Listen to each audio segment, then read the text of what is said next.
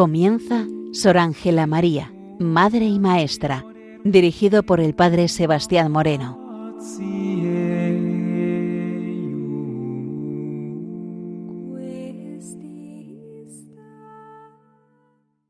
Muy buenos días, nos de Dios. Aquí comienza en Radio María Sor Ángela María de la Concepción, hija de Santa Teresa de Jesús y reformadora de la Orden Trinitaria con el objetivo de poder presentar a los oyentes la figura y el mensaje de esta hija de la Iglesia. Continuamos con la biografía de la Madre Ángela María de la Concepción, donde lo dejamos la semana pasada.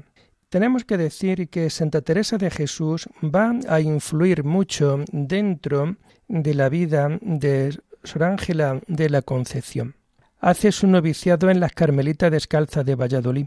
Estando en Medina del Campo, se sigue relacionando tanto con las descalzas de Valladolid, tanto con las de Medina del Campo, donde se encuentra también su hermana.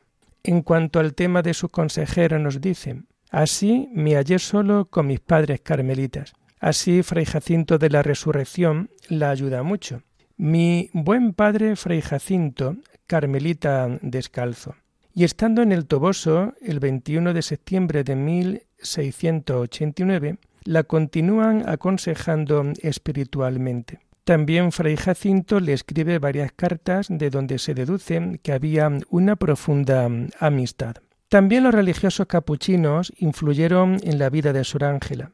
El ambiente social en el convento de Medina del Campo estaba muy influenciado por el ministro del convento, tanto en la priora como en la comunidad, y de otros padres espirituales en la conciencia de las religiosas. Ante la representación de una comedia para festejar el Día de los Reyes a la superiora, Sor Ángela quiere ver desterradas las comedias de las comunidades, pues tienen frutos nefastos. Algunas costumbres curiosas en carnestolendas Amigas y parientes se juntan fuera del convento a comer tres días.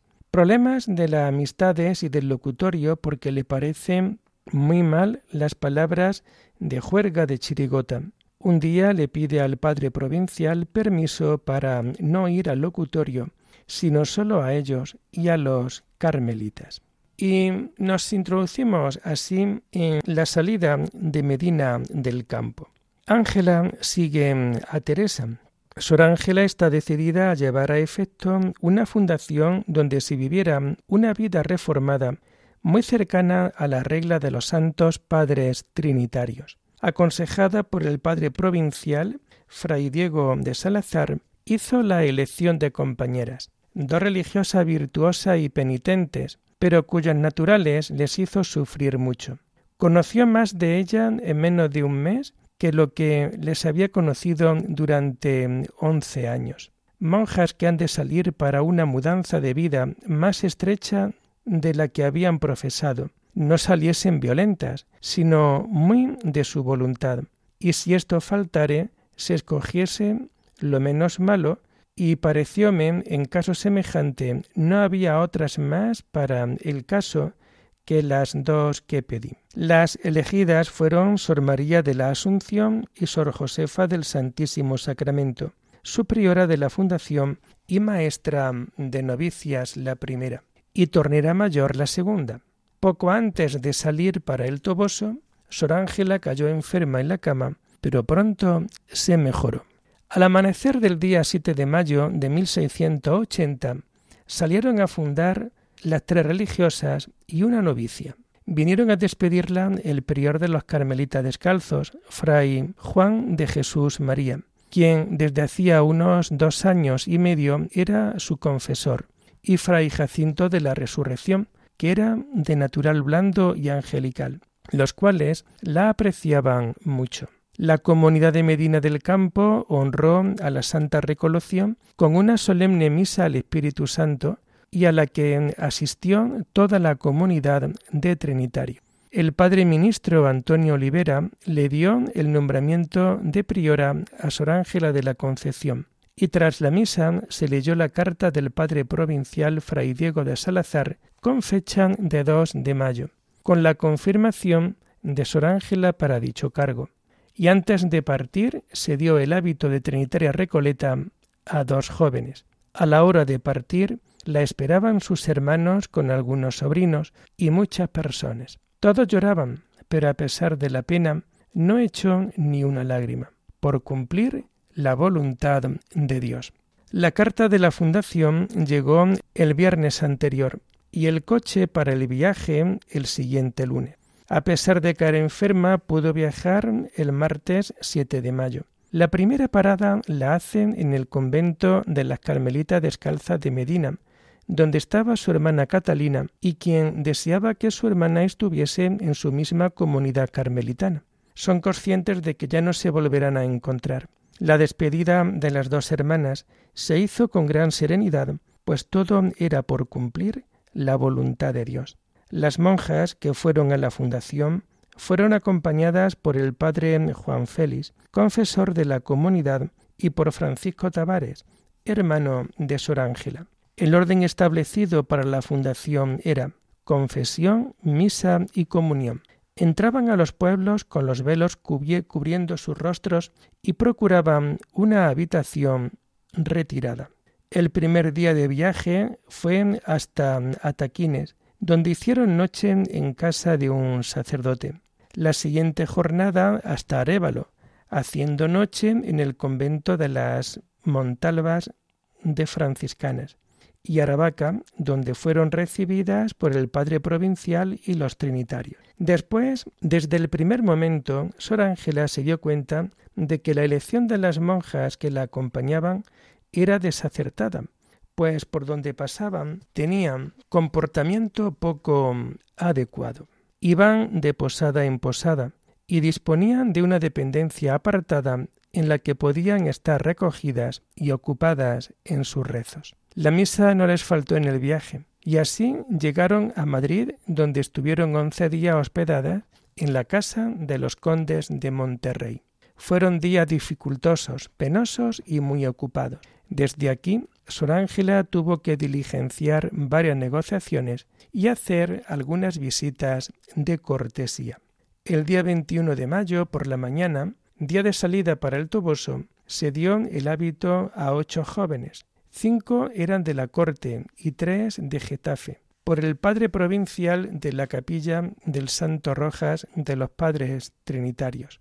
Y allí nos despedimos para nuestro Toboso, donde llegamos el 24 de mayo.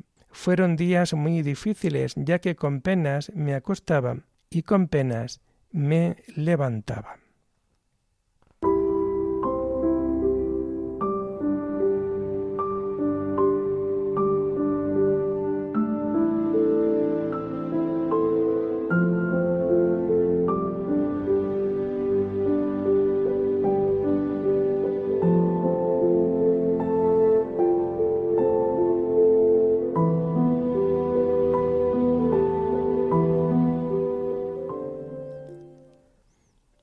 La salida de Madrid fue el día 21 de mayo y se llega a El Toboso el día 23. Se salió el mismo día de la toma de hábito y pasando por Getafe. Se hizo parada en Arajuez. Al llegar a El Toboso, el recibimiento que nos hicieron fue el más lúcido y devoto. Cuando tuvo noticias la villa de que llegábamos, salió el gobernador y el regidor en un coche y más de treinta o cuarenta caballeros en sus caballos muy jaezados. Entramos con todo el acompañamiento hasta la plaza junto a la iglesia mayor, donde salió a recibirnos el señor doctor Espejo, caballero de la Orden de Santiago, cura de la parroquia en todo, con todo el cabildo y la clerecía. Se cantó el Te Deum Laudamus y las acompañaron hasta la casa de don Juan Bautista Morales y Zarco, fundador del convento. Al día siguiente, para la fiesta del Santísimo, hubo danzas. Se hizo la procesión con la misma solemnidad, asistiendo el cabildo, la villa y los padres agustinos recoletos, y se puso el Santísimo en la iglesia, la casa de las memorias. Las monjas sienten una gran alegría al llegar a la casa convento, besando las paredes y dando gracias a Dios. La villa del Toboso pertenecía a la Orden Militar de Santiago y estaba bajo la jurisdicción del priorato de Ucles. En aquella época había un gran número de templos con gran influencia religiosa y en donde sus habitantes vivían del arraigado sentimiento cristiano de la época. Llegan las trece madres trinitarias el viernes 23 de mayo de 1680 y tras salir de la parroquia del pueblo se alojaron en la casa de don Bautista. Ese mismo día por la tarde fueron a visitar las comunidades de franciscana y de agustinos. El sábado 24 se celebra misa en la iglesia parroquial y se agasaja a la comunidad con una comida en la casa de Juan Bautista Morales y Zar. Por la tarde son conducidas a la Casa de las Memorias, convento provisional por once meses, hasta abril de 1681.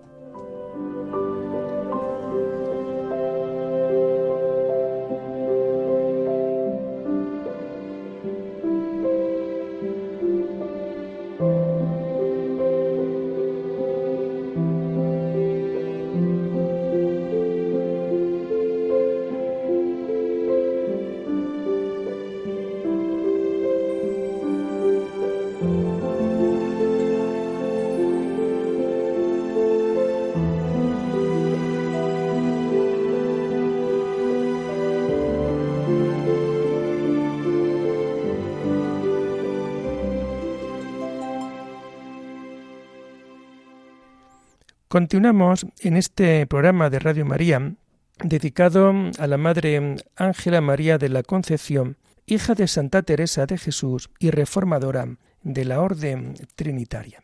En esta segunda parte seguimos comentando algunos puntos importantes dentro de la doctrina que nuestra religiosa nos ha dejado dentro de sus distintos escritos.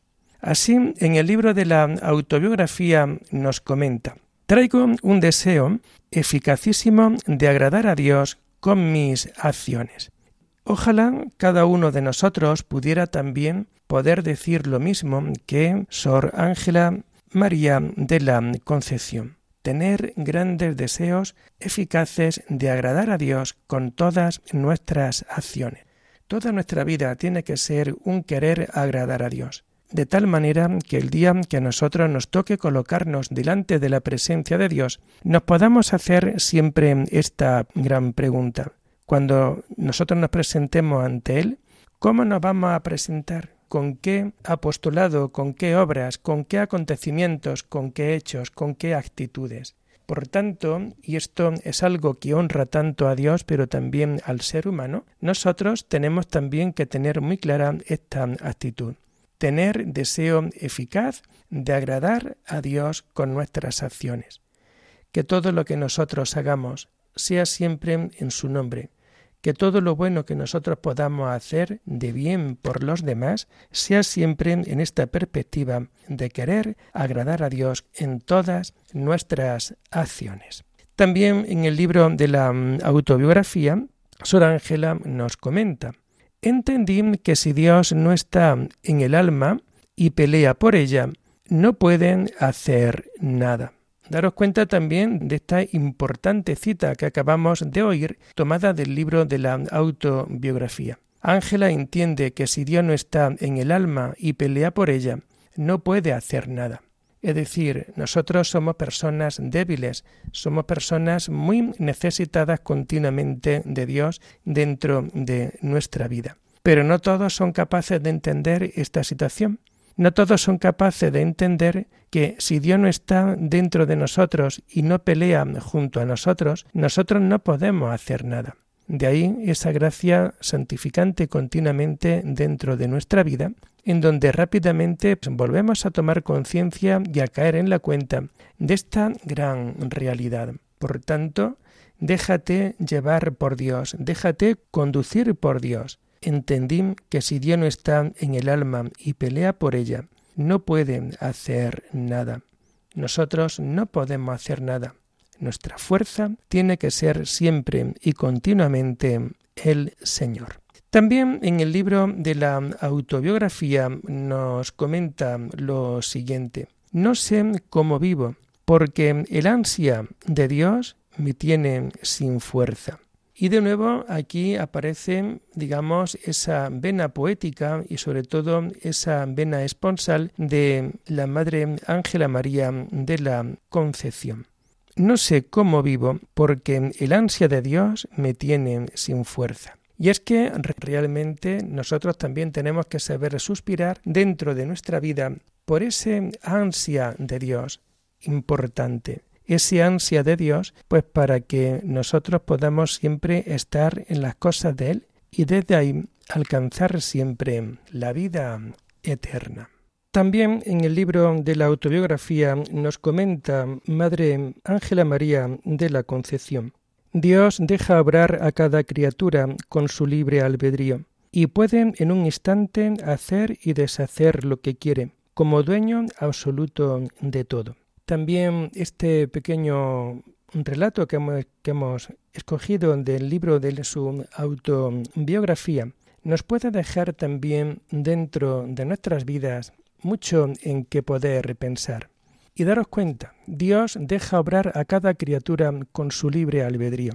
No podemos olvidar cómo Dios nos ha creado para ser libres, y esa libertad es siempre inherente al ser humano.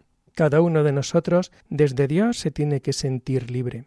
Pero fijaros, y puede en un instante hacer y deshacer lo que quiera. Es decir, Dios también desde ese ser todopoderoso lo que puede hacer y lo que muchas veces también hace, puede en un instante hacer y deshacer lo que quiere.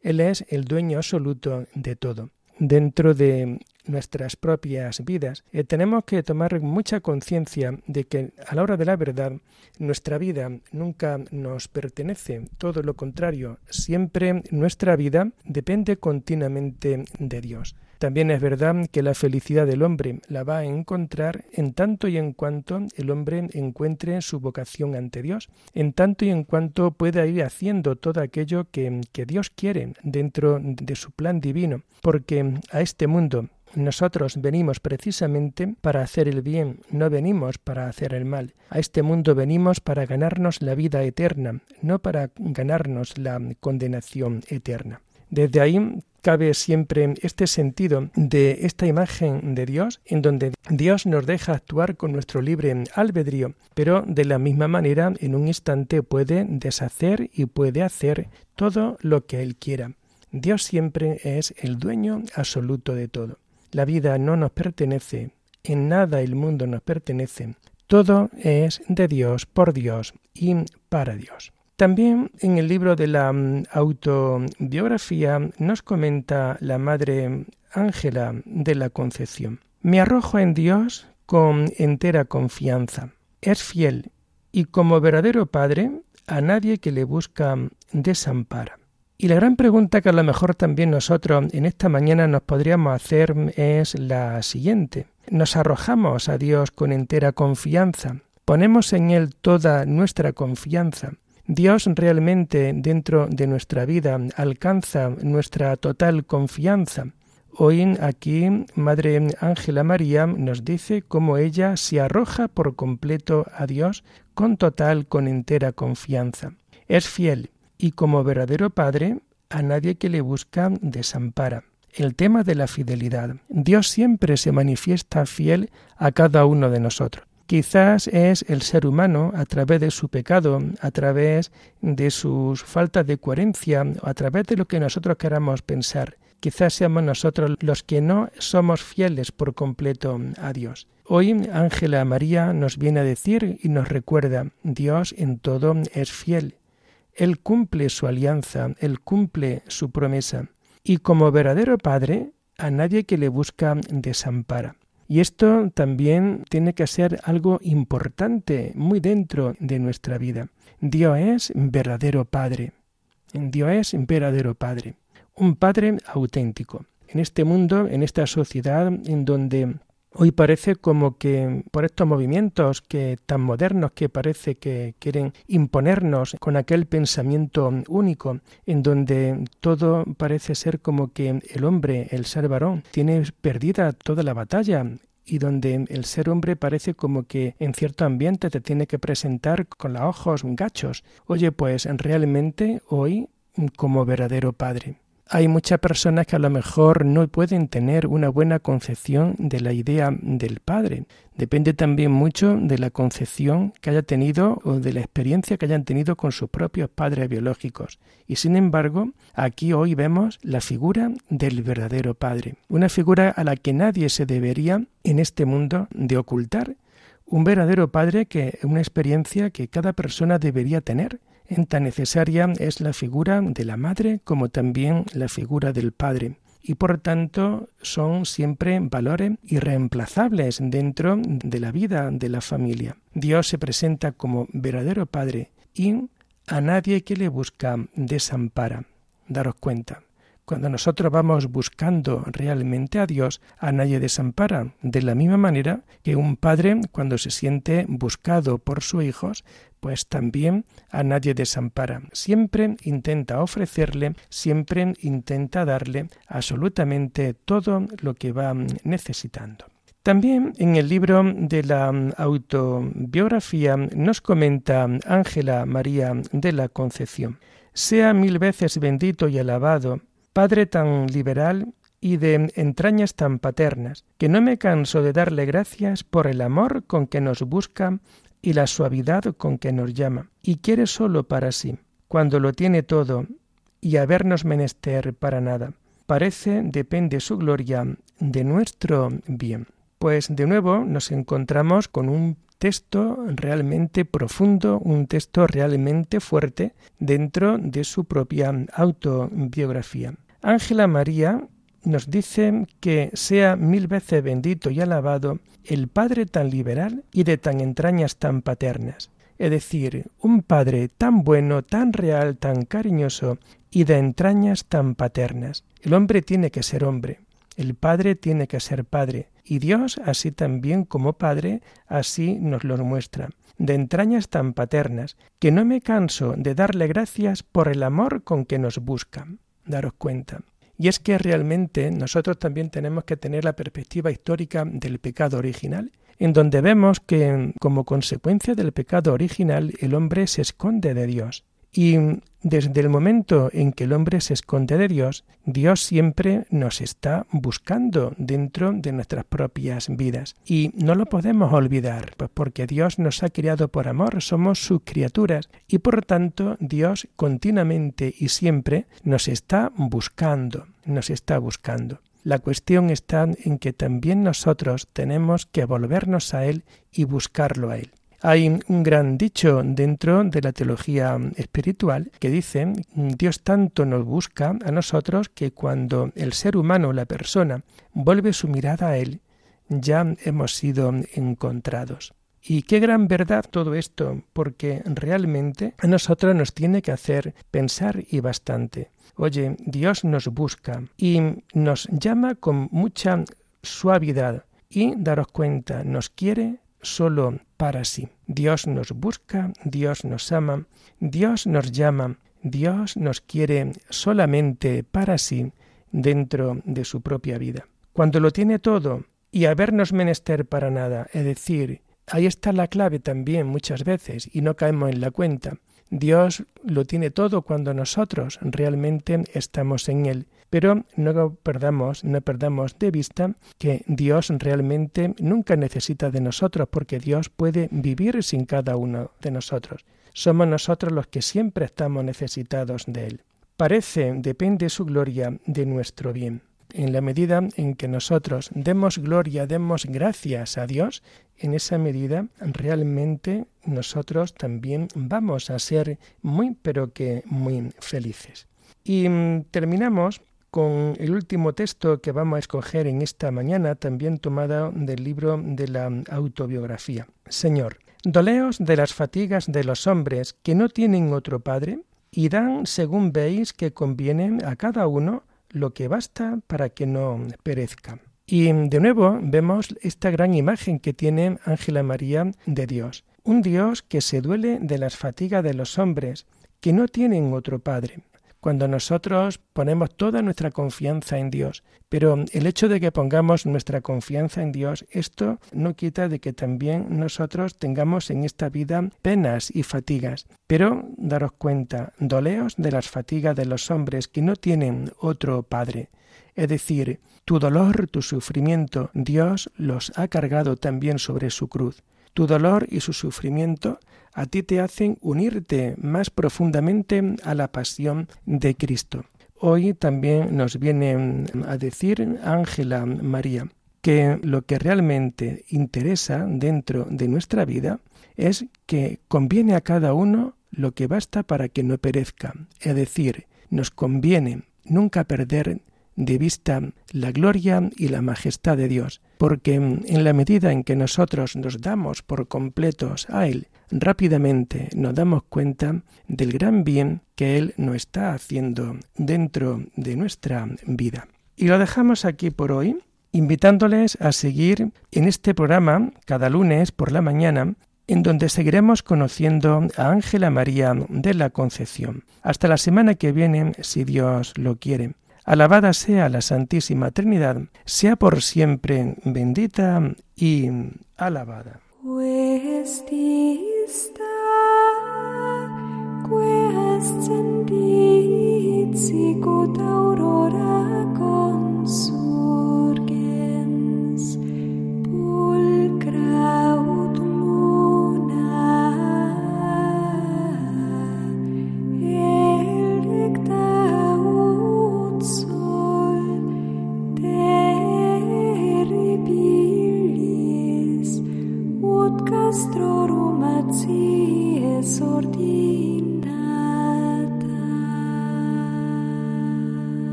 Escuchado en Radio María Sor Ángela María, Madre y Maestra, con el Padre Sebastián Moreno.